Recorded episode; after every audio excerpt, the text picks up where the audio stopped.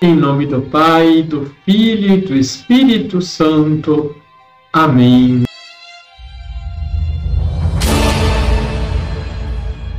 Olá, tudo bem com você? Hoje vamos conversar sobre uma outra maneira de rezar. É a chamada oração do coração.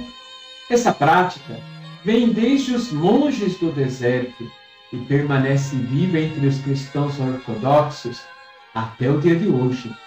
Você pode usar um terço mesmo ou um pomboskine, que também é conhecido como cordão de oração. Essa oração foi criada para substituir os salmos pelos monges analfabetos do Egito e também como um recurso para a meditação. Essa forma de oração está vinculada às palavras de Paulo, de que devemos orar incessantemente. Pombuskine vem com sem nós, e em cada um deles se repete: Senhor Jesus Cristo, Filho de Deus, de piedade de mim, pecador. Se você se interessar por essa forma de emoção, vou deixar na descrição do vídeo o endereço de um site que explica detalhadamente. Espero que você esteja gostando de nossas reflexões. Já aproveita, deixe seu like, se inscreva aqui embaixo se você ainda não é inscrito compartilhe.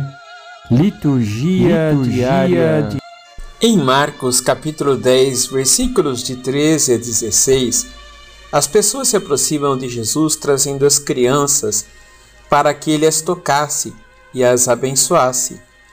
Os discípulos, porém, interpretaram que o Senhor estava lhes ensinando e o comportamento das pessoas o atrapalhavam. Por isso, eles as repreendiam procurando afastá-las.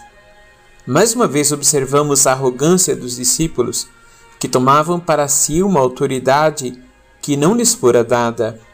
Eles ainda deviam aprender que a missão da autoridade é servir em vez de controlar ou manipular. Marcos gosta de registrar os sentimentos de Jesus, por isso afirma que Jesus se aborreceu com o comportamento deles. Ele diz: Deixai vir a mim as crianças, não as proíbam, porque o reino de Deus é dos que são como elas. Crianças aqui podem significar, no sentido mais amplo, todos os que se aproximam de Jesus com o coração aberto para acolher a Sua palavra e se deixarem converter por ela com humildade. Essas pessoas, muitas vezes, estão mais dispostas a ouvir a mensagem do reino e a participar ativamente dele. Jesus então tomou as crianças, as abraçava e as abençoava, impondo-lhes as mãos. Ele sabia da importância do toque físico na comunicação com as pessoas, um sinal de encorajamento, afirmação e cura. Quem se aproxima de Jesus precisa ter a humildade para deixar-se mudar por sua palavra. O discípulo é como aquele que se coloca aos pés do Mestre e saboreia as suas palavras. Essas se tornam para ele fonte de vida.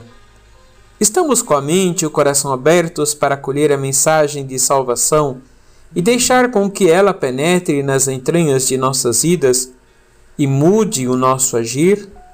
Ou nos comportamos com petulância, achando que sabemos tudo e não precisamos realizar mudanças profundas em nós? Vamos rezar? Vamos.